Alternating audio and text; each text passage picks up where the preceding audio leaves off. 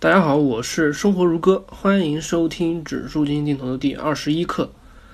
在上一次课程中呢，我们讲我讲过了一个股息率啊，股息率这样的一个判断，它是非常非常重要的一个投资的这个指标。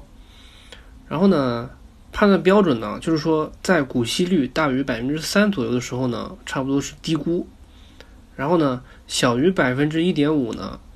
就是差不多就可以卖出了，就是差不多是高估了，已经是高估了。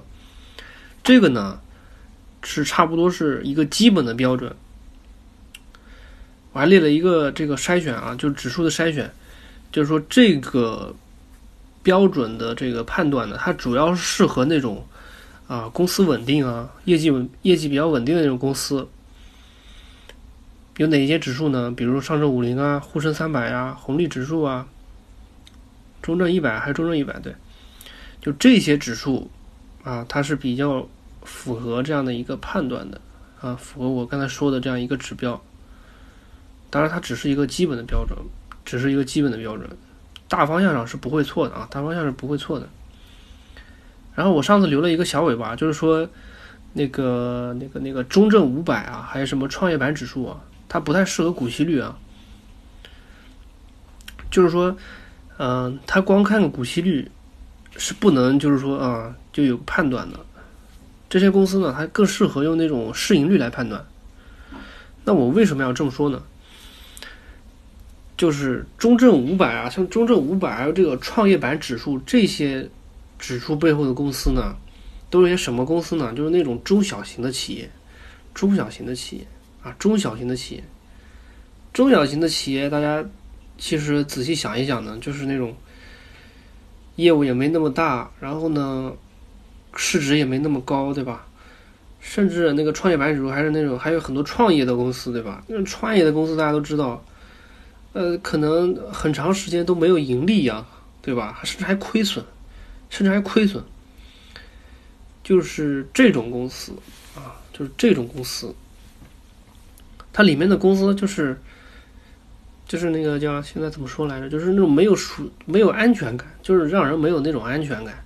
你你投资了这个公司，就脑就是没有那么有就是睡不着觉，对吧？睡不着觉，因为它业务不稳定啊，你脑子里面没谱，对吧？没谱。就像这种公司呢，就经常被炒作，经常被炒作，然后炒的虚高，然后呢？如果在一波炒作热潮里面呢，像那种投机炒炒作的那些人啊，都是选择那种市值比较小的，因为市值比较小，它才能影响股价的波动啊。比如说几百万或者说几千万就能就能扰动这个股价，上涨百分之多少，然后就能吸引这个吸引这个韭菜呀，韭菜进场啊，然后割韭菜，对吧？那叫坐庄是吧？就是。炒作就是这种公司呢，炒作的比较多，就没有那种就是踏踏实实的走价值投资，就是按照公司的这个价值去判断啊，没有按照公司的价值去判断。然后市盈率呢，就这种公司它适合用市盈率啊，市盈率判断。市盈率我之前讲过了，就是说它的公公式呢，就是总市值除以净利润，就是说你多少年。啊，差不多可以收回你的这个投资的一个成本，投资的一个成本，它是估值里面非常非常非常重要的一个投资指标，非常重要。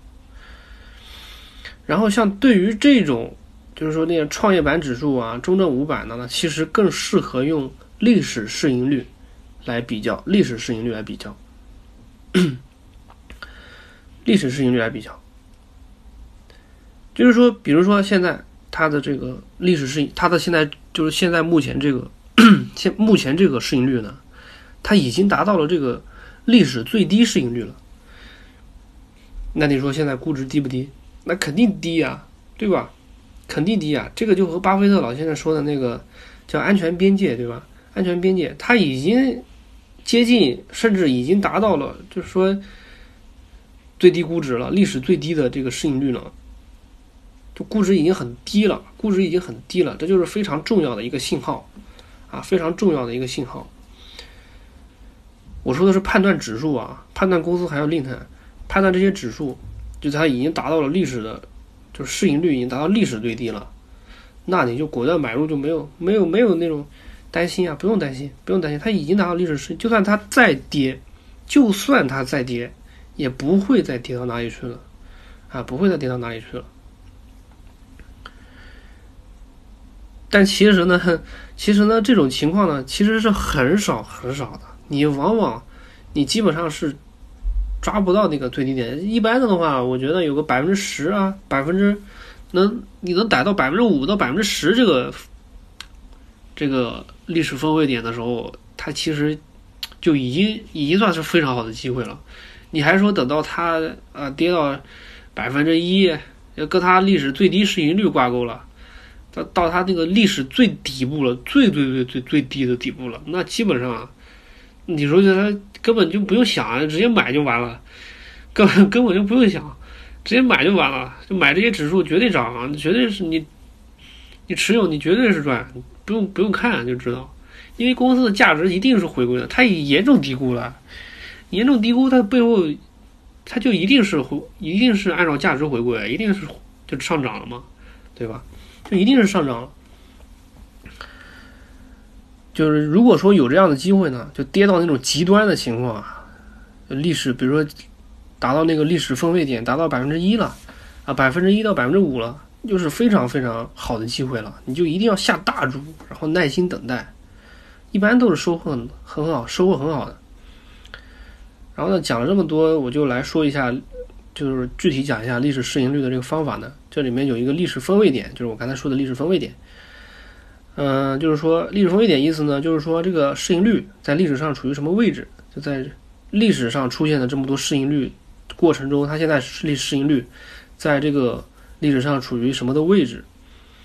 那在什么位置比较算低估呢？其实，在百分之三十以下，就历史分位点在百分之三十以下就已经是低估了啊，我觉得啊。就已经算是比较低估了，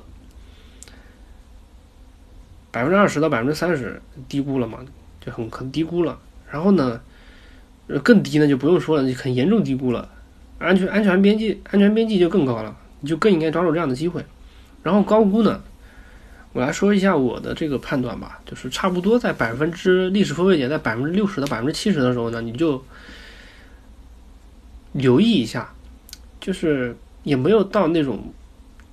就是那种严重市场过热，就是那种极端高估也没有到，它就是属于那种就是，嗯，不贵，但是也不便宜，对吧？就是到这这样一个阶段，这个时候呢，你就差不多有意识的去注意了啊，有意识就是对于我们普通投资者来说呢，讲究风险，对吧？讲究风险，讲究安全性，你想要风险小一点呢，你就可以卖掉嘛，卖掉嘛，卖掉一部分啊。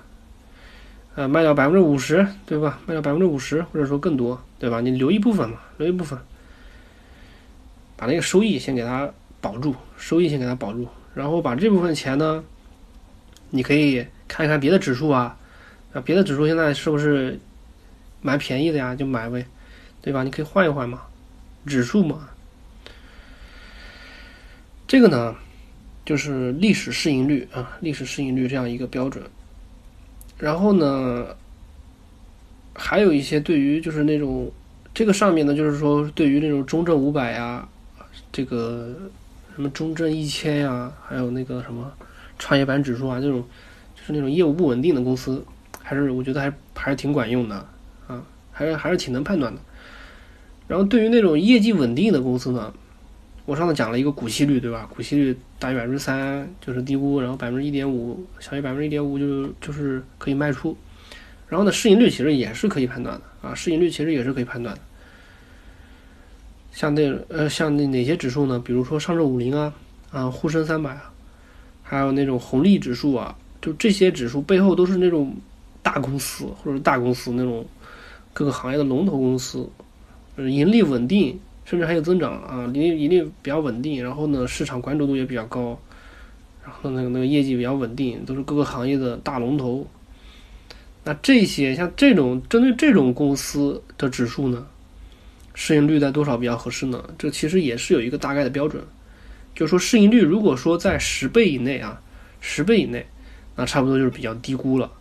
然后如果说在二十倍以上呢，那你就差不多就可以这个逐渐卖出了。这个呢，就比较适合那种业务盈利啊比较稳定的公司，就那种商业模式比较成熟的公司啊，比如上证五零啊、沪深三百啊、中证一百啊、红利指数啊等等，就这种公司呢，市盈率判断就是十倍以内高就是低估了，然后二十倍以上呢就是比较高估了，然后就可以卖了。啊，这个呢就是啊，刚才讲了这么多，嗯，所以呢，最后总结一下啊。第一个叫做我刚才讲了两个方法，一个叫历史分位点，就是历史市盈率这个判断的方法。他们他呢对这像那种中证五百啊、创业板指数，就这种指数，它就适合用市市盈率的分位点比较好。低于百分之三十啊，差不多就是低估。当然越低越好，越低就越便宜，安全边际就越高。嗯，然后呢，在百分之六十到百分之七十的时候呢，就差不多可以卖了，就是就是也不是差不多可以卖了，就是。它已经达到那种不低也不贵，呃，也不能说不贵了吧，反正说有差不多有一点高估了，你就可以卖嘛，你就可以卖，对吧？你不放心就卖嘛，指数那么多呢，对吧？这很多很多指数，你可以随意换，反正百分之六十到百分之七十呢，就差不多可以卖了。